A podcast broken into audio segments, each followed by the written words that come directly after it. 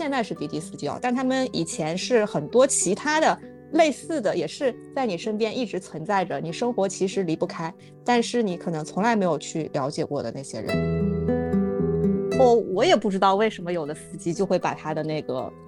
一些他自己可能平时都不跟人说的事情就告诉我了，嗯比如说就是那个老婆出轨的这个那个人哦，啊，我听就他过那个，我也不知道嗯他他为什么后来就就告诉我。我跟你说，首先你在庙里面做任何的拜拜都是没有任何意义的。嗯就假如你是一个相信自己的人的话，一旦你进行许愿这项活动，就意味着你在邀请别的力量去介入你的命运，你不再说我我要自主的去掌握我的命运。欢迎收听长路五号，我是思睿。节目开始前，我想先问你一个问题：你打车的时候喜欢和司机聊天吗？这次邀请的嘉宾很有意思，他会在每次打网约车的时候，都会和司机进行深度沟通，经常会挖掘出司机掏心窝的故事。他还因此做了一档播客，叫《深夜网约车》，他叫 Surrender。除了互联网公司的主业，他还在研究催眠和占卜。在这期节目中，我们都会涉及到。接下来，你会先听到他和网约车司机的故事。你最开始为什么想做这件事儿啊？嗯，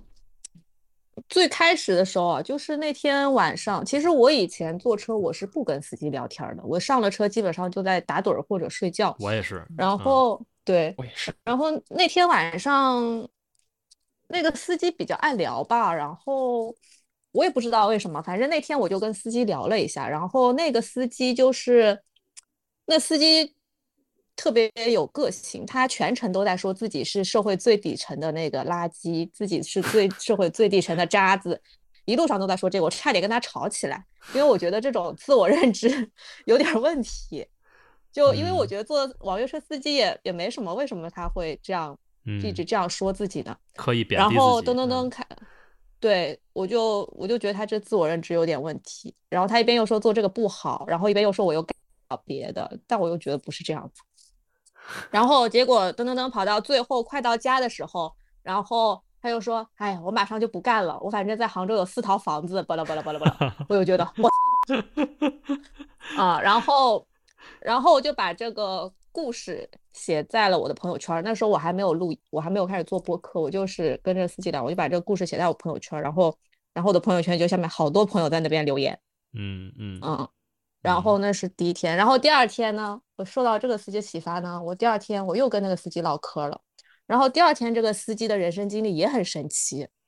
嗯。但我我现在已经有点忘记了，但是我朋友圈有记载，就是第二个司机故事。反正我连。续聊了三个司机，我发现嗯。我靠，这些司机的人生怎么都这么精彩？嗯。然后我就开始想那个，要不把它那个录下来，因为我发现就是我自己靠笔写，就是我就是单纯记录下来，好像有很多信息会遗失掉。然后还有的时候，那个司机讲这些事情的时候，他的那个语气表达出来的他的那种心态和状态，我觉嗯得也嗯很妙。然嗯后，所嗯以我就开始尝试着那个录播课。当然，还有一部分原因是我可能觉得就就是有些东西要全部记下来呢，也比较费事儿，没有直接录下来省事儿。是嗯，是的，对，所以所以就是最初的时候，老天送了我大概五六个，就是人生经历很传奇，或者说每次聊完我都会发现，我靠，还有这样的事儿的这种司机，然后我就开始了做播客这件事情。哎，所以你你也是就是特别善于观察别人，对吗？我我我感觉你是不是这样的人？就是说，嗯或者你你会愿意观察很多人的一些行为习惯，或者说他的一些生活状态，或者怎么样，会是这样吗？比如说举个例子，我前两天路过一个啊、就是那种房产交易中心啊，然后我就发现有一个就是推着一个特别老的一个老太太的一个轮椅，然后我觉得，哎，就想到背后的故事，就好像有一 有这么一群儿女，觉得他已经快不行了，然后我要把这个房子好像 要要分家产或者怎么样，是这种感觉。对，就这个是我我经常会看到一些东西会去脑补，所以我觉得，如果是一个，比如说你愿意去听到司机讲自己的故事，可能你是愿意观察到每个人不同的一些过往或者背景，对吧？或者他以前做什么的，会不会有有这样的一个好奇心在里面？嗯，其实我嗯，我不是一个很爱观察别人的人，就平时我可能大多数时候走在路上，我都我都沉浸在自己的世界里，明白，嗯，明白我，都在想我自己的自己的那些东西。然后确实这是个机缘巧合吧，然后也是就是老天送了我六七个故事很精彩的司机，然嗯后我才开始关注到就是就是就这些在我们身边一直存在着，但是好像你从来没有没有去了解过的人。是这样，确实是这样。啊，然后，是是是然后他们不仅仅就是他们现在是滴滴司机啊，但他们以前是很多其他的类似的，也是在你身边一直存在着，你生活其实离不开，但是你可能从来没有去了解过的那些人。是的，嗯确实是就他们有的以前嗯是卖菜的呀，有的是什么装修里面的某一个环节的那嗯个工人啊，有的是那个就是货运司机呀，有的送嗯快递的呀，就就反正各种各样的。就这说说到说到那个嗯货运司机，我也想分享一个点，就之前我和我们女友在那个云仓卸货，我们在义乌这边嘛，然后嗯当时就来了一个，他是大概拖五百箱玩具的一个七米八长的一个货车司司机，他嗯长得就就比较壮，然后有点高，然后络腮胡，长得就比较像那个痛仰乐队的鼓手大伟，不知道你们知不知道？就是啊大概知道。哎，嗯就就有一有一种江湖气，然后感觉又有一种豪气在里边儿。嗯，然后我就在车上搬东西的时候，我看到他们车里边儿就挂着毛巾，挂着晾衣架，还挂着一些又放一些衣服，感觉他好像吃穿住都在车上。对，是的，货车司大货司机。大货司机是这样的，对对，我他们一般就问他是两个人两班倒，然后一直在啊车上。他他是一个人，他说哦他一个人一天可以跑三个城市，然后他说你们这些都是有地方住的，你们是有房子的，我们是没有房子的，我们一天就是全全年都是在外奔波，我们没有固定的居所。就当时我听到他说这句话的时候，我就觉得原来还有就是我们身边还有这样的人，他过的生活方式和我完全不一样。就是在那一刻，我是体验到了完就是另外一种呃生活，就是这是的种感觉。是这样，就是大货司机他都是长途嘛，所以你你听说你听我也听说，就是疫情特别严重的时候，好多大货司机就是在那个在车上的，因为他们到哪儿都去不了啊，各各个地方都是在管控，所以其实大货司机跟这些网约车司机又是两个生态。他们可能真的是的是更辛苦，就是网约车司机可能看起来还是一个上下班的节奏，只不过他的上下班的时间由自己决定，对吧？我多干一些，对对对那可能挣的就多一些，对吧？少干一些就少一些，对。啊，所以你发现这个之前有没有一些这个印象比较深刻的，像哪些司机，或者你现在马上能想到的一两个印象最深刻的这种司机是是什么？我自己印象比较深刻的有一个司机，就是那个真的从小去深圳闯荡的那个，然后中间开过赌场，然后啊他其实中间是想过富贵的，就他那个时候就是在四季青那边开服装店，那个时候其实他是站在风口上的，嗯，然后他那个时候哪哪怕就是买一个四季青的铺面，他那时候其实很有钱，嗯然后他那个时候年轻嘛，然后他不愿意好好做，然后后面去开赌场。那你服装店不开之后去干什么了？开赌场啊，哦，这个比较有意思。放高利贷啊，赌场是怎么开呢？找个地方是不是？嗯，找个地方，但是必须要有人了，是不是？你要有认识相关玩的人是吧？对啊，有赌钱的人，嗯，就你要有你客户。把要有这个架子，嗯你把这个架子搭起来了，嗯然后赌的人都来了，嗯慢慢的人多了，场子开的，就是说赌的钱多啊，嗯，台面上钱多了，自然以后赌的人也会越来越多。嗯，那你们是就是赚钱是，比方说一个小时多少钱一个包厢这样子算，还是那个？抽抽头嘛，就是一百块五块，剩余两百米，三百起，三五百起抽嘛。哦，然后其实开赌场的时候还是很有钱，再到后来就他自己也赌博，然后把钱赔掉，然后现在有了老婆孩子之后就，就他的人生经历，我就感觉像是就是如果一个人他自己没有把握住嗯时代的红利，可以把它弄到多高，但是当时代的红利消退的时候，他可能就也就会嗯嗯下来。就他那个人生经历，我觉得还是蛮神奇的，嗯。所以大起对我大落比较有嗯对他那个是属于大起大落型的人生。然后还有一个司机我也印象很深刻，就是一个年轻人，就他非常非常的灵活，虽然他可能文凭不高，文化水平是不高的，像按他自己说的，就他不管做哪行，他他都可以差不多三四个月，他就能做到那个一个小领班的那样的一个角色。比如说嗯他去工厂里面那个做鞋子，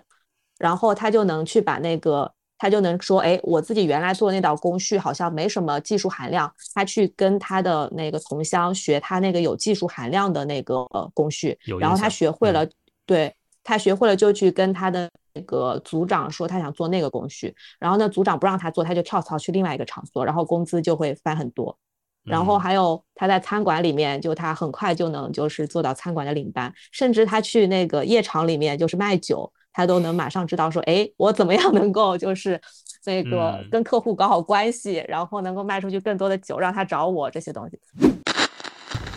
你这个我最多的时候一天晚上赚一千多，就一个少爷，我还不是什么领导，买蛋糕、买花、布置啥的，全部找我一个人。买玫瑰花是吧？五百，嗯啪啪啪，去哪兄弟？买好看的，买什么颜色？好的哥，马上给你安排。一个电话打来，喂，老板，我还是上次订花那个，那个两百五十块钱给我送过来啊，那个花蛋糕是吧？我那里面都是路子，那每天送蛋糕那么多人，打电话给老板，还是我送过来啊。这个蛋糕多少钱？八层是吧？十十层是吧？哦，八百块钱是吧？哥，这个蛋糕一千六。嗯。他不是八八八给钱，他鬼知道多少钱，我说多少钱就是多少钱。嗯，对，是的。然后我就觉得，我靠，这人实在是，就他真的就是文化水平差一点，他就是那种 street smart 的那种人啊、比我们这种 school smart 的人，我觉得要强出好多倍。他就是能快速的发现一个行业的核心、精髓，对精髓、核那点心技能关，窍，对对，对，就他一个这样，就基本上没有什么文化的人，就他这东西全是靠他自己观察出来的，不像我们有的东西，就有的时候职场有东西不会，你可能还找本职场的书看看，是的，对吧？是的，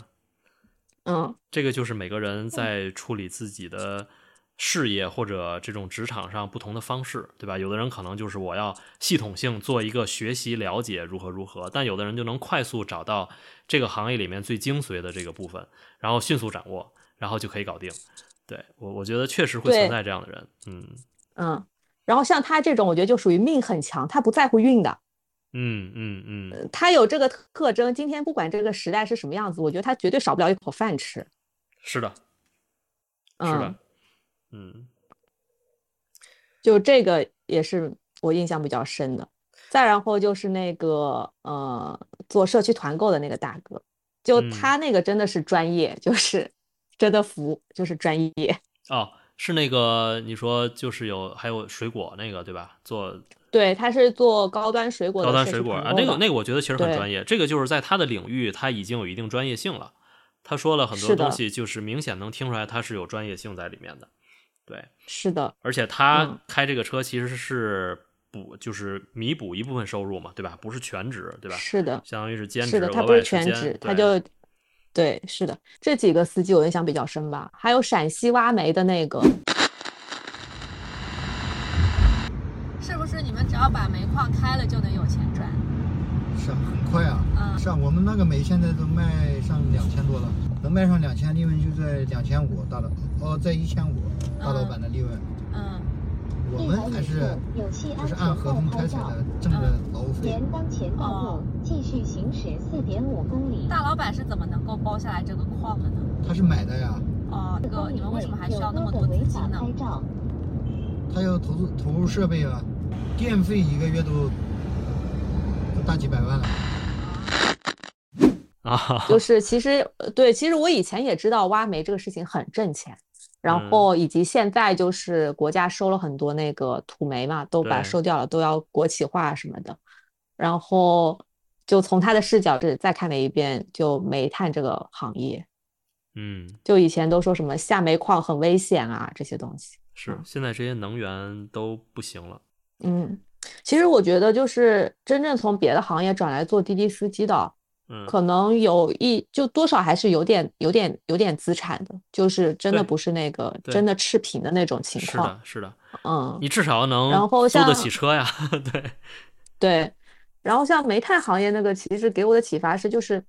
其实人生啊，你可能都会遇到一些行业红利的，就会遇到一些红利的时候。但问嗯题是在于说，你在红利的时候，你是吃到了头等汤，还是吃到了残渣？如果嗯其实煤炭行业很多吃到头汤的人，就是有矿的那些人，他们嗯其实已经上岸了，自由了，就他们也不会来开滴滴司机，对，除非他自己又把钱给败掉了，他其实就已经上岸了。是的，然后是中间的一些人，就他可能会落到一个不上不下的位置，是然后真正底层的那些人，他可能又已经扩散去做一些什么建筑工人这样的角色。对，就是在任何的一个时代下都会有这样的人存在啊。对，你说就互联网互联网也是这样啊，没错，我就想说这就是这样，对头部的已经上岸了，对对，就是自由了。自由的已经自由，或者说至少至少小自由吧，不能说那种对，只要你不过那种奢靡的生活，肯定是 OK 的，对吧？然后会有一部分中间的人就很难受，对吧？可能还要面临再去找一些其他事情做，对。那可能你更年轻的一些，那就马上转行嘛，反正也年轻，然后也也上过学，对，然后可以马上去做做别的。只不过当下这个时代跟过去不一样，因为现在基本上大多数人都受过教育了，所以说就面临着选择就不是像三十年前那些人。对我觉得只不过就是时代不一样，但是它的变革都是类似的。其实我之前还跟朋友聊过，就是就像。我我们的这个父辈，就是当年的这个国企的下岗潮，其实也类似。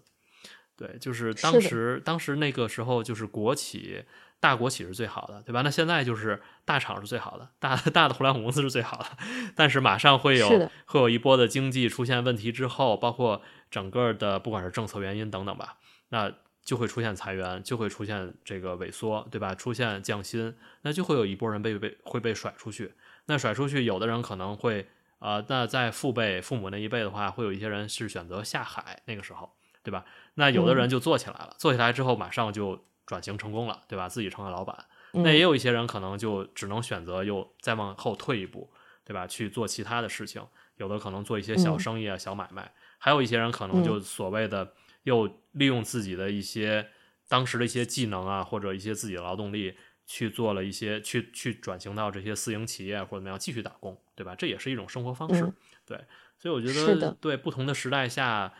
人的这种要去适应自己、找到自己的空间的方式都类似。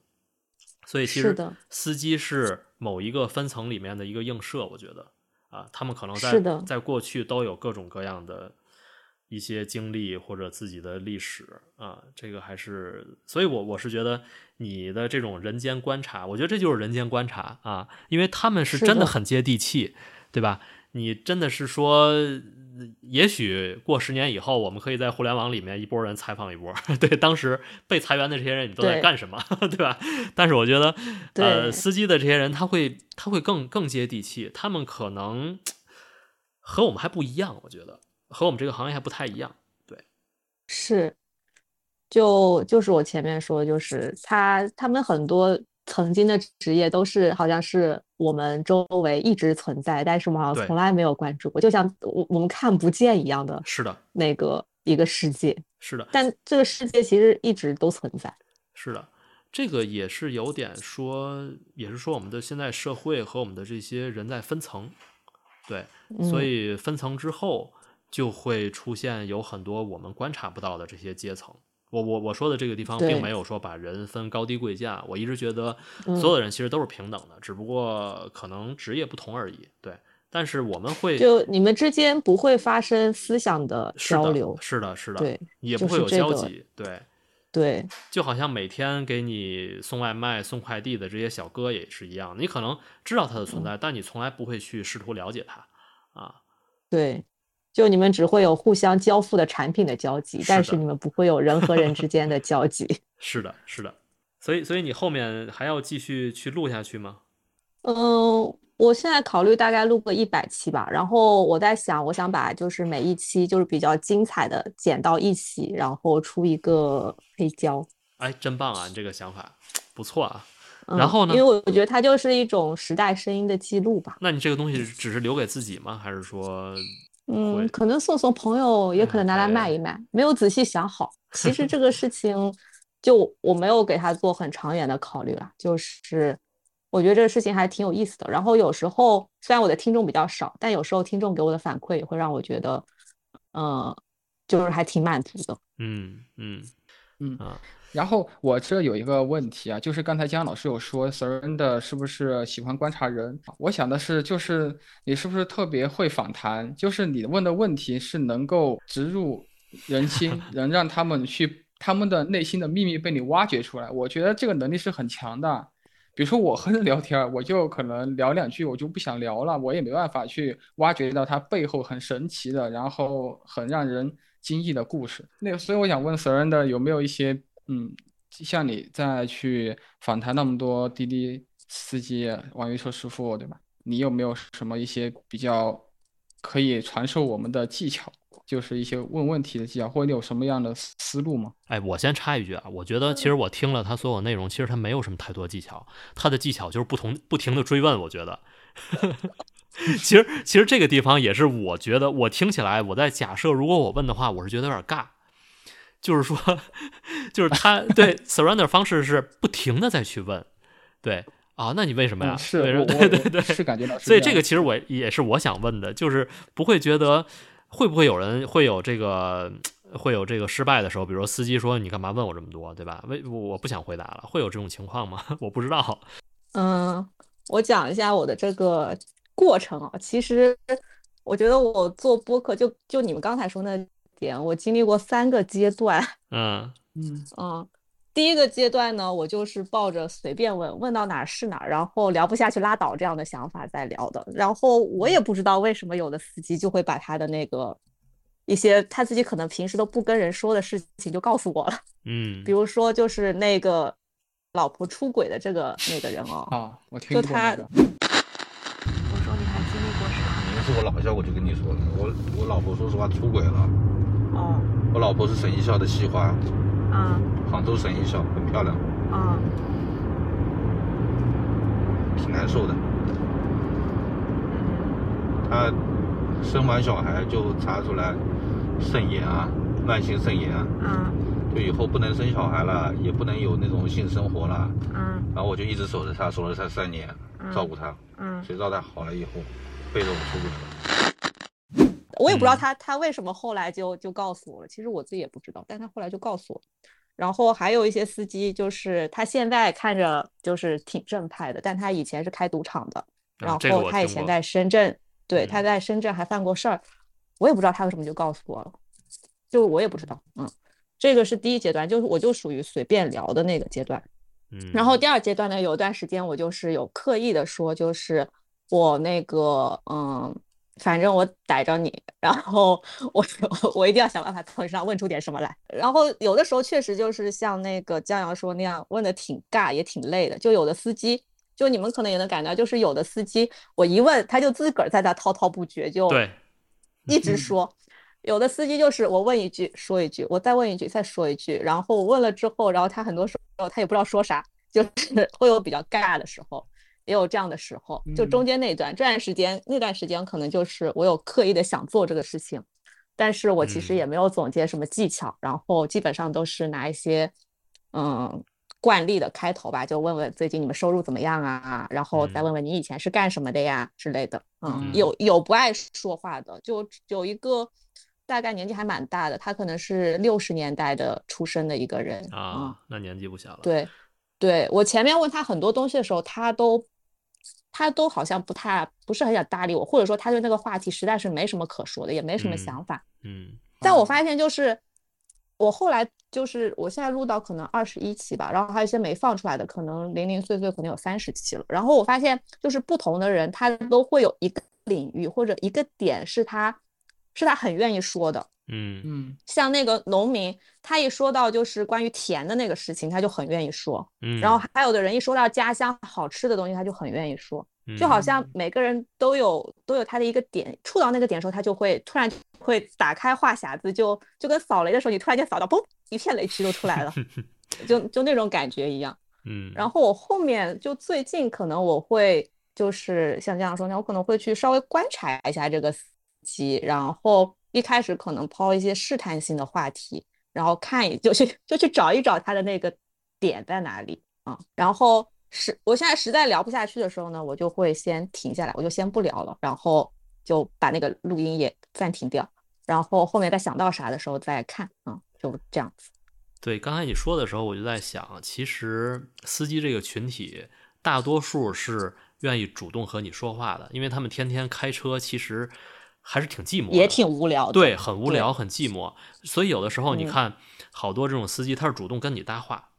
很多的人是这样。然后呢，我我一般的情况是我不爱理他，所以说他发现跟你搭两句话，你不理他，他也就不说话了，然后就默默的开车。嗯你但凡只要给他回应，他就会滔滔不绝，他就会去讲嗯一些他擅长的，或者说他的经验点，或者他的过往一些比较有意思的事情，来去和你去去做这种输出。我觉得就很多的这种司机都是这样的一个一个特性在里面，所以我觉得可能你嗯在问到一些点的时候，恰恰击中了他的这个愿意去做这种输出、愿意去做这种表述的时候，他就讲的可能就特别带劲，对吧？然后 也也击中了他这个兴奋点，所以就能够聊得还不错。他可能也是想找到一个能够和人这种沟通，或者也不能叫有有有些可能是倾诉啊，我觉得，对吧？比如说嗯。像你之前说的那些，还有一些可能他会觉得反正也是陌生人，不可不能和别人讲的，但是我可以和陌生人去讲一讲，就有点像有一点像这个匿名在一些社交媒体或者树洞啊这样的，对吧？呃，其实有一点点类似，对我觉得，嗯，对，所以我觉得还是蛮有意思的，对，然后我也发现就是有两类哦，一类司机呢，就是你问他，他就一直讲他自己的事情；还有一嗯类司机其实对对我们工作也挺感兴趣的，他有时候也会问一个，就是哎，你们在这里上班是不是很好呀？你们在这里上班收入多少呀？嗯就就之类的，或或者说你们都招什么人呀？你们在里面都干什么呀 之类的。嗯，是因为我印象中就他也司司嗯机都是一个很博学多才的人，他们都其实能收集很多信息。就是在我们看来，可能司机是啊、就接待我们一个人，我们爱说他们就爱听，我们不说他们就不听。但是对于司机来说，他一天其其实他一天或者是他一周一个月，他能接很多人，他可能只要有一每天有一个不同的人和他聊天，或者有两个人和他不同聊天，他就能收获很多不一样的信息。是的，就好像我之前我在那个喜欢去一个按摩店师傅那儿去按摩，我发现他就能知道很多什么腾讯、阿里、百度上面的一些，呃对，就能知道里边的一些信息。就他好像也能在那个圈子圈子里面能知道一些信息，就很厉害这些人。所以就是哦，是的，而且他们有的就是好像听，就是比方说有的人跟不跟他聊天，那他在车上打电话对嗯，啊、然后他也能收获到一些信息。对，所以其实他们是每天有很多人给他各种输入。哎，那其实我在嗯想，司机会不会也会存在很多他给你的一些东西不一定是真实的，可能他就是哪儿听来的，然后他把这个东西反正跟你跟你这个胡扯一顿，嗯，这对呀个对你你跟你跟司机去讲什么政府呀，什么哎，这个是司机特别爱聊的，好像对哎，对对对，政治，就是聊的感觉他就是 他就是出这个政策的人。对对 对，但但是我发嗯现网约车司机和那个就是以前的滴滴的出租车司机以前的出租车司机好像应该还是有不一样，不知道 Surrender 是怎么看？不一样，嗯嗯，就是我觉得现在的网约车司机是有两大类，第一大类其实我遇到已经很少了，就是他真的一直都是开车，比方说开了五年、十年，一直都是做这个的。然后这个可能比较符合你说，就他对什么政府政策就熟的跟自己出的一样。然后嗯。还有现在其实有特别多网约车司机都是可能才干了半年、一嗯年或嗯者。三个月、两个月的这种司机，他们就是都是从别的行业迁徙过来的就是在疫情嗯。期间迁徙过来的，所以他们就是反而那个，然后这里面又分成两类，一类是原来是做老板的，就他自己是个经营者，然后嗯因为疫情期间赔赔了钱，或者说疫情期间生意不好做，他就先做网约车，中间过渡一下。然后嗯还有一类呢，就是原来是在别的地方也是做那种基，就是比较偏底层的零工这样子的。然后他们原来那个行业不好了，然后他就来做网约车，或者他因为自己呃希望时间自由一点啊这些诉求来做网约车。就我感觉我遇到的是大概这三类，第一类就是多年的司机，我很少遇到，基本上我好像只遇到了一个还是两个。嗯嗯，然后中间的那个小老板转过来的还蛮多的，然后那种小老板转过来的司机，就他们都会对他们自己曾经的那个领域有蛮多是很有自己的一些见解的。但是他们告诉我的一些数字可能是假的，比如说他说他们以前一年挣多少钱啊之类的，这这这个数字可能有夸张的成分，或者说他有那个刻意往小往小了说的成分。嗯啊，但是但是他对他自己那个行业的一些见解、一些现状。一些产业链关系，我觉得那个描述还是比较准确的。但然后还有一些就是那个像那个社区团购的那个也很厉害。对，那个人我觉得他他是属于兼职啊。嗯嗯，对。然后还有就是那种，就他原来在别的地方也是小工，比如说原来在工地上打工的，现在工地不好了过来开车。还有原来可能在工厂里面流水线上的工人，然后工厂不好了过来开车。这些的话就是，嗯，有时候你会感觉就是他们。他们其实比较木然，嗯，就他们的心态就是，就就这好，就他们那个人生真的就是好像跟我们完全不一样的一个一个人生，嗯嗯，木然是什么意思？就你为什么会用木然这个词呀？就是就他们对生活好像也也没有什么激情，然后对对做的这个事情好像也也没有什么激情，然后就就就在他们身上好像没有什么生命力的那种感觉。就是就是很很机械的，每天我就是这样一个工作，然后，对，嗯嗯，理解。哎，这个思睿刚才你说的这个问题，我的看法是说，呃，传统的出租车司机，就是我们现在通常在城市里看到车上带有涂装的那种那种出租车啊，那其实，在多年前，啊，他们就是在路上跑，不是靠派单接单。啊，就是等人招手停车嘛。嗯，啊，当然现在也接入平台了。那这个这类出租车司机其实是一个古老传统的行业了，很多这类的老司机其实从业可能有二三十年都有啊。这可能就是他们本来的工作，就他们本来的职业就是干这个。那和我们后来现在所说的这个网约车司机其实是两个群体，表现出来气质也不一样。我觉得啊，网约车这些司机。呃，通常他们在之前可能都有自己其他各各行各业的工作啊，可能是因为自己的一些职业变化，然后后来加入平台啊，成为网网约车司机，对吧？啊，刚才这个 Surrender 说的这个木然，我也在思考啊，我觉得其实他们很多人可能是生活不如意的，甚至说是生活所迫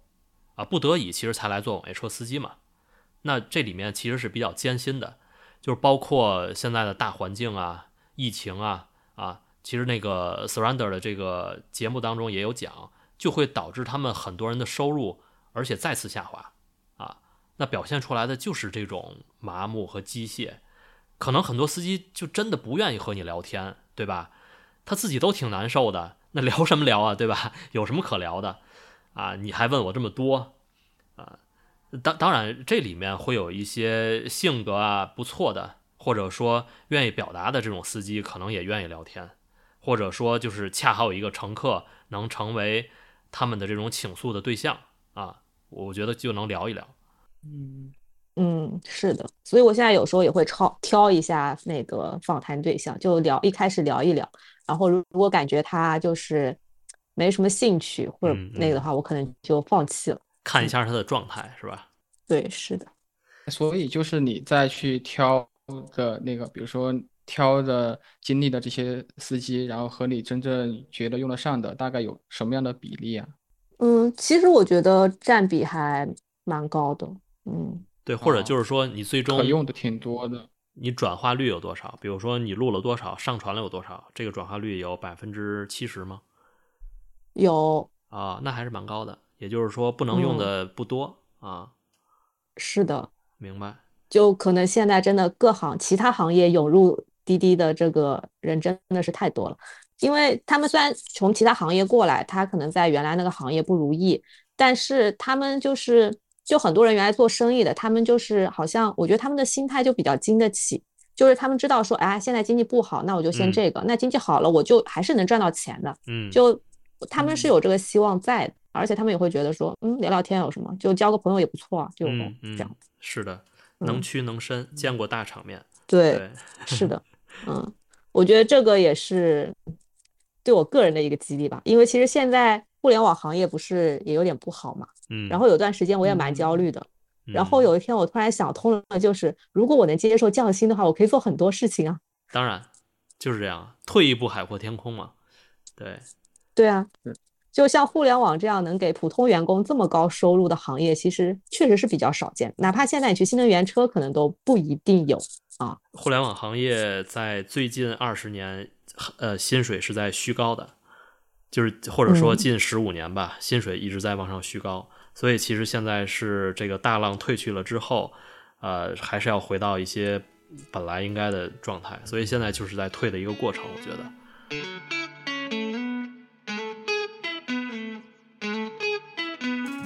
这里是后期的思睿在和 Surrender 聊完网约车的司机的故事后，我和江老师都不约而同的去对他正在做的催眠和占卜产生了很浓厚的兴趣。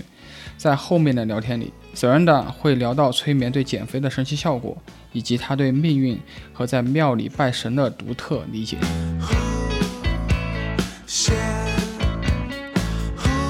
我希望我退休之后我就去干这个，嗯，去给人做疗愈，催眠疗愈。这个是什么呀？我我真的不了解。它是一个是解决呃失眠、焦虑、情绪的这些吗？差不多吧，就是它其实催眠是一种技术，就它是一种方法。然后这个方法能解决的问题呢比较多。这个方法呢，它是这样子，就是人有意识和潜意识嘛。然后大多数时候，我们常常是意识想做一个什么事情，但是我们潜意识不听话，就潜意识不听你的。啊，然后你就办不成这件事情。比如，比如说，有的人说我想减肥，但是一看到可乐就忍不住要喝，一晚一到晚上就想吃夜宵，对吧？但是他意识知道他不能再这么吃下去，再吃下去他的健康就完蛋了。嗯啊，然后催眠呢，就是可以让你的意识活动降下来，然后直接跟你的潜意识去沟通，去改变你的潜意识，就可以解决掉这些问题。所以，催眠从根本上来说是帮助你去实现你想做但是你自己做不到的事儿。哦，是这样，明白了。对，所以有有些人会觉得说啊，催眠会不会说啊，你把我催眠了，把我的银行卡密码都盗走了，把我的钱都转走了，或者说你就那个催把我催眠了，让我把我所有钱都给你，这个其实是不行的，因为这不是你想做的事儿。除非你想做，你做不到，那我可以帮你催眠做到这件事儿。如果你不想做这件事儿，那我催眠了你，你也不会做这件事的。明白。所以其实就是说把。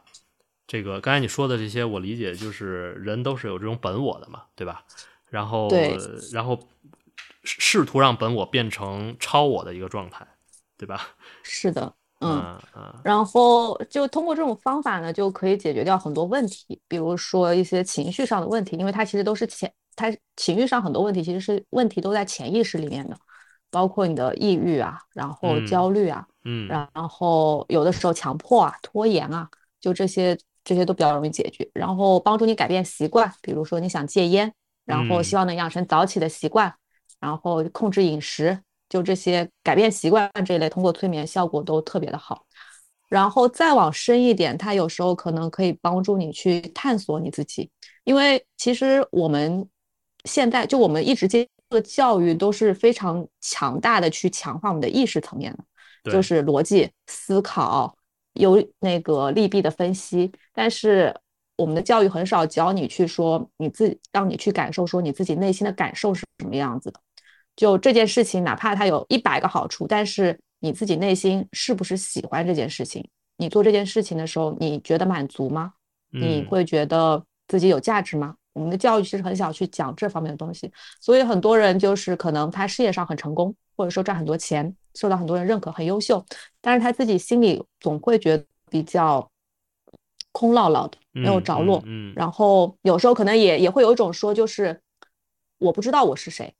我不知道我想要什么。嗯，会有这样的一些感觉，所以催眠也可以帮助一个人去探索他自己。然后再还有一些呢，就可能有一点玄学，比方说去探索一个人的前世。嗯嗯，这个听起来有点催眠是，对，有有一点玄学，就是回溯你的前世，你前面可以。你前面讲的，我觉得是一个很科学的科学心理学，然后后面心理疗法，对对对，然后后面突然变成了，我感觉哎，有有点玄学的这个这个意味在里面，神学的意味在里面。OK，嗯。对，因因为这个点是这样的，就是我们有意识和潜意识。就一开始催眠是降低你的意识活动，然后催眠更深，它可以把你的潜意识活动也降下来。就嗯当你的意识活动和潜意识活动都降下来的时候，那你剩下来的是什么？嗯嗯，这里面其实有一个假说，就认为当你的意识活动，其实意识和潜意识都不是你，当他们都消失了之后，真正出现那个东西是超意识，才是真正的你。就比方说潜意识，你的情绪，你的那些做梦的时候看到的一些东西，它其实也只是你身体大脑的一个自发反应而已，对就它其实并不是自由的。嗯它是在你小的时候以别的方式写进去这些一些东西，在你的大脑里的一些一个自然的活动，只是说它的活动不是以意识那种你能观察到的方式进行的。然后当这两个活动都降下去了之后，可能会出现超意识啊，嗯就然后这个其实去跟一些嗯嗯修行的方法，比方比方说禅修，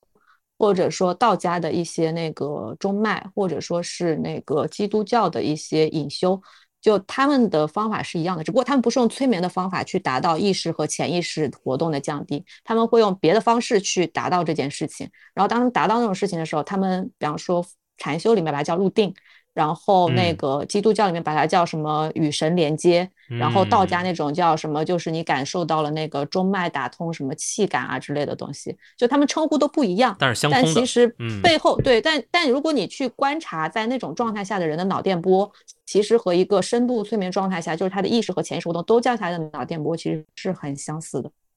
明白明白。嗯，然后那个时候你可能会感受到一些很特别的东西，但是我也不能说就是那些很特别的东西究竟是什么，它可能只是大脑的某一种某一种活动，只是平常状态下你可能不太会触及到那部分活动，也有可能它确实就有一些嗯超意识的东西，或者说偏神的东西，我不确定啊。嗯像那个 Surrender，你之前有在去做这样催眠的案例，有没有发现他们他们有的反馈是什么样的？他们的超意识那些有没有一些比较具体的那种，就是我们能感知到的那种不一样的感觉？嗯，最直接的来说，就是基本上我给他们往深处催了之后，那些人清醒过来就唤醒了之后，他们都会感觉非常非常的舒服。就是按照他们的说法，就是我的人生从来没有这么爽过。就我之前有帮一个人做减肥的催眠，然后我给他减肥的部分催完了之后，我就把他往就是催眠的深，就是深度催眠去催。然后他说，他催到一定深度之后，他会感觉自己是换了一个气孔在呼吸，因为他很胖，他他是一百一米八五，然后他的体重是两百五十斤，哦，那确实他非常胖，所以他平时的时候其实他是会感觉他的呼吸比较沉重，但是他自己平时不会那么觉得说啊我的呼吸是沉重的，但是在催眠的那个状态下，他会在一个瞬间突然就感他的那个呼吸是完全不一样，就感觉他的那个轻松感是他人生从来没有经历过的那种轻松感。然后他会感觉自己好像对通透，然后他会感觉自己飘起来，然后他会感觉自己的那个身体消失，然后整个人飘起来，就反正是一种非常非常爽的那种感觉。我我其实很好奇，那你这个所谓的这种催眠疗愈的这个是怎么实施啊？是一个什么样的过程呢？嗯，其实催眠的过程非常简单，就是催眠师按照这个人个体的一个频率，然后去帮助他达到一个极致放松的状态。就你如果自己能够达到一个极致完全放松的状态，你就自然而然就进入了一个催眠态。嗯，对我你说的这我理解，但是我觉得嗯确实很难到达一个极致放松的状态。对，对，这个我是所以就是跟着催眠师的引导，就把你引导到那种非常放松的状态。那你这种那种放松，嗯，引导是跟他沟通吗？还是怎么样？还是说会有一些其他的方法？其实是靠语言的频率啊，频率是指你发声的频率，还是你你就会传达一些意思？说的那个东西的那个节奏。那像你通过催眠能去帮助他去减肥，是一次性就有效果，还是他需要有一个疗程这样？嗯，他一次就会感觉到变化，但是因为一个人他肥胖的原因会有很多，就他可能有很多个习惯都会导致他肥胖。一般来说，我们一次会解决一个习惯的问题，然后如果他有很多个习惯会影响他肥胖，那可能就会要多催几次，然后把他每一个点都处理掉。嗯，明白。但是处理的那个习惯就是当次催眠，他当天晚上应该是醒来之后就会见效。比方说，我那次给他催完之后，呃，解决的是他就是吃东西不节制的问题。然后那天晚上他朋友请他吃夜宵，他一晚上基本就没有吃，因为他感觉他已经吃饱了。他基本上就是你知道，胖子是永远不会觉得自己吃饱了的。嗯嗯嗯，对，那个胃特别特别空，会如果是没有吃就他会一直想吃，就是他看到食物他就会想吃，吃饱了他也会想吃。对，不光是生理上，心理上也是这样，就是他在不对停的不停的对食物有这种渴望。对，是的，所以那个催完了之后，他当天晚上就会有效果。嗯，我我觉得你千万不要给网约车司机催眠，还得安全开车。对对对，那不会的，催眠就是你还是要在一个放松的情况下。其实催眠就是，呃，这种是那个比较专业的，就是有针对性处理问题的催眠。其实日常生活当中，大家也经常是被催眠的，比如说像女生，有时候其实女生也知道那个护肤品，从科学的角度来说是没嗯有什么用处的。嗯嗯，用处啊不大，因为对，对，因为其实所有的护肤品本质上都是角质层护理，嗯就是因为是渗透不进去嘛，你的皮肤不可能什么都吃的。但是大家还是会想要去买，然后会觉得那些东西有用，然后不用，其实心里就会有点害怕。对这些信息是怎么进入你的头脑的呢？不是那些广告天天在巴拉巴拉巴拉巴拉巴拉，然后你就信了，然后这这不就是这也是一种催眠？某种程度上会你觉得别人在用，我不用，可能是不是就就会差一点儿或者怎么样，就会有对，然后电视广告上是怎么说怎么说，说这东西用了有用，不用我就会长皱纹，巴拉巴拉，嗯，然后就嗯信了。嗯，对，其实其实生活当中催眠很多的，对，是的，只是说生活中的催眠，它的它对有效性的控制没有那么好，就它可能有的人催眠成功了，有效了，有的人可能没有效果，就它的对那个催眠效果的控制它是不精准的。但是这种就专业的催眠，它是对催眠的效果是有精准控制，就是我保证我催了，这个信息就进去了。嗯，所以催眠这个不是狭隘的理解为解决失眠的问题，对吧？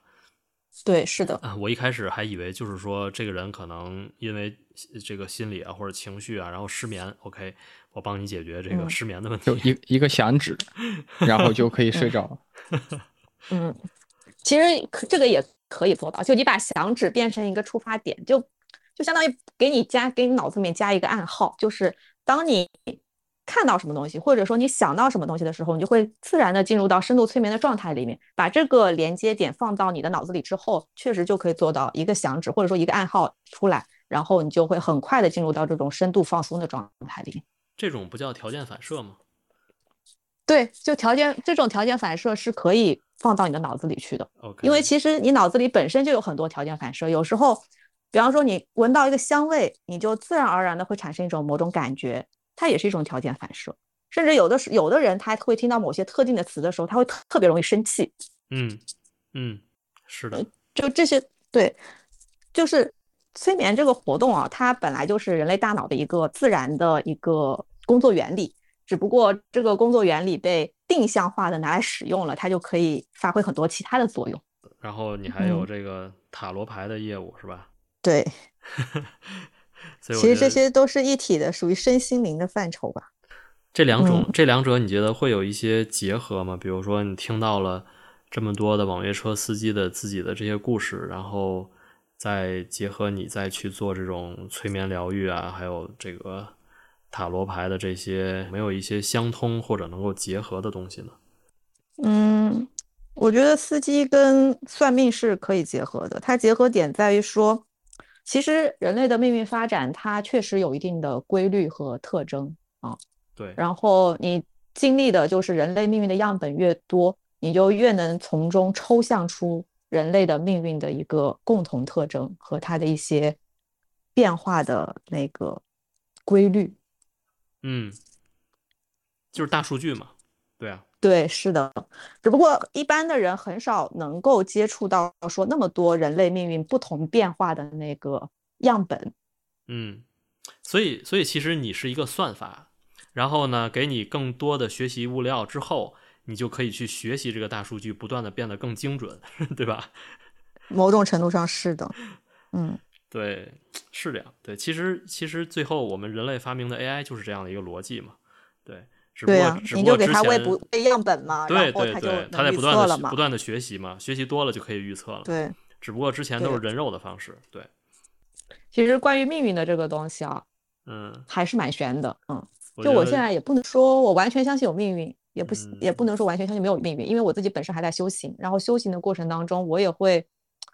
我也会感受到一些比较奇妙的东西，但是在我真正证到那些东西之前，我觉得我依然还是保留着，就是说我不确定它到底是怎么回事儿这样的一个态度。敬畏之心，嗯，对，是的，就是很多未知的东西，我们不能去一上来就否定，对吧？可能我们也不能说直接的就去肯定，其实还是要去不断的去认知吧，确实是这样。对，其实就是每一种每一种理论都本质都是一种猜想，最终只看哪种哪种的猜想的结果最接近现实。是这样，就是其实我，我我我在之前，我前几年是一个完全的这种唯物论，就是唯物主义。嗯，就是如果说五六年前吧，对，可能大概嗯在五六年前那个节点之后，有这么一段时间，其实我慢慢的会相信一些东西。那我后来我觉得，呃，所谓的我们我们说的通俗一些，比如说。呃，这些寺庙的一些这种拜拜啊，这些东西，我就觉得后来我会接受。我为什么去接受？因为我不是去信佛教或者信某一个宗教，而是我觉得，呃，当你做了这样一个行为之后，你是给给自己一个暗示。那这种暗示之后，会让自己会变得有底气，会更有自信。我觉得其实这个是说你在做了某些，呃，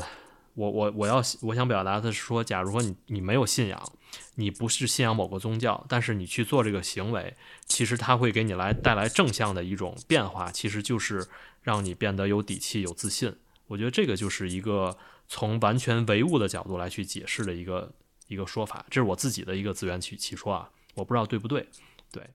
啊，我跟你说，首先你在庙里面做任何的拜拜都是没有任何意义的。对，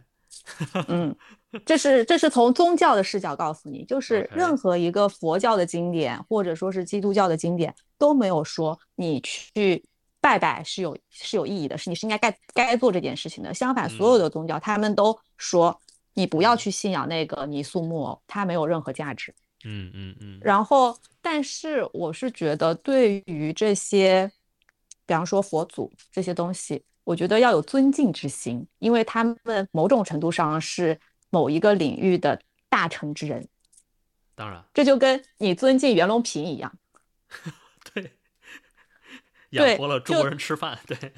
对他养活中国人吃饭，然后他们可能发现了人类的某一些规律，然后并且把他们他们的探索以某种书籍的方式流传下来了啊，我觉得这是要对他们保持尊敬的，啊。然后我以前也是不喜欢去庙里面拜拜的，我应该说我不喜欢去庙里面许愿，因为我觉得许愿就是你觉得好像许愿这件事情，你好像没有付出任何东西啊，然后佛祖可能如果成了多好呀，不成拉倒。但其实那个时候你付出了一样东西，叫做你的你的自我意识，就相当于说你把你的命运，你邀请了别人去参与你的命运。嗯就假如你是一个相信自己的人的话，一旦你进行许愿这项活动，就意味着你在邀请别的力量去介入你的命运，你不再说我我要自我自主的去掌握我的命运。好深刻，嗯，嗯，同意。这个是我以前以前就是我不去拜拜，或者说我会非常谨慎的去许愿的一个一个原因，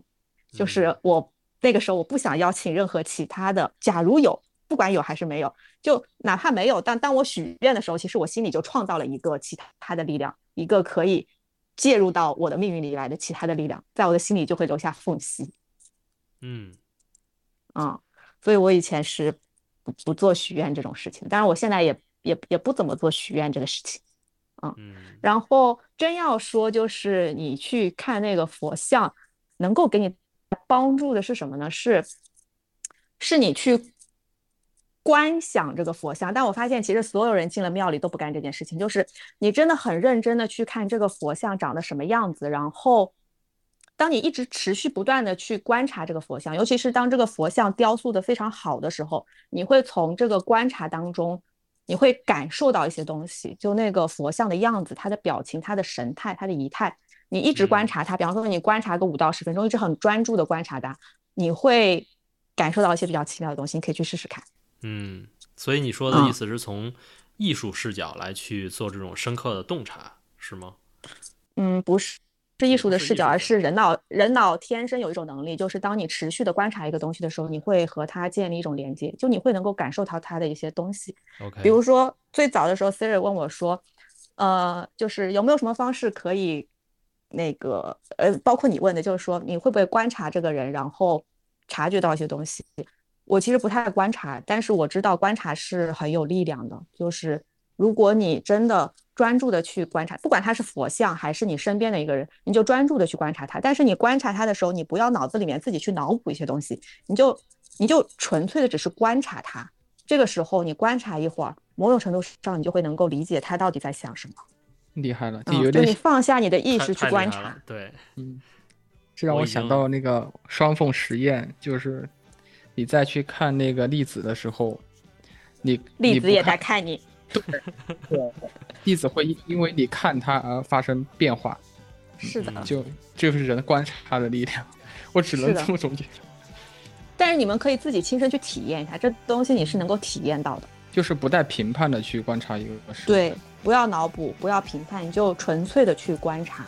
非常深刻。我已经听的这个你讲的有点儿有点儿这个进入某种状态了，某种心流了。对，好，思睿还有什么想想聊的吗？差不多了，我觉得都已经聊一个多小时，挺好的了。好，那谢谢 Surrender 啊，嗯，谢谢你们，那就先这么着。今天好的，好，谢谢你时间。拜拜嗯。在人间漂流，在人间漂流，在人间漂流，在人间漂流，在人间。这里是后期的思睿，这期到这里就先结束了。Surrender 的播客地址我们会放在 Show Notes 里，方便你跳转收听。如果你还有听过什么有趣的网约车司机的故事，欢迎在评论区里分享。我们下期见。人间漂流，在人间，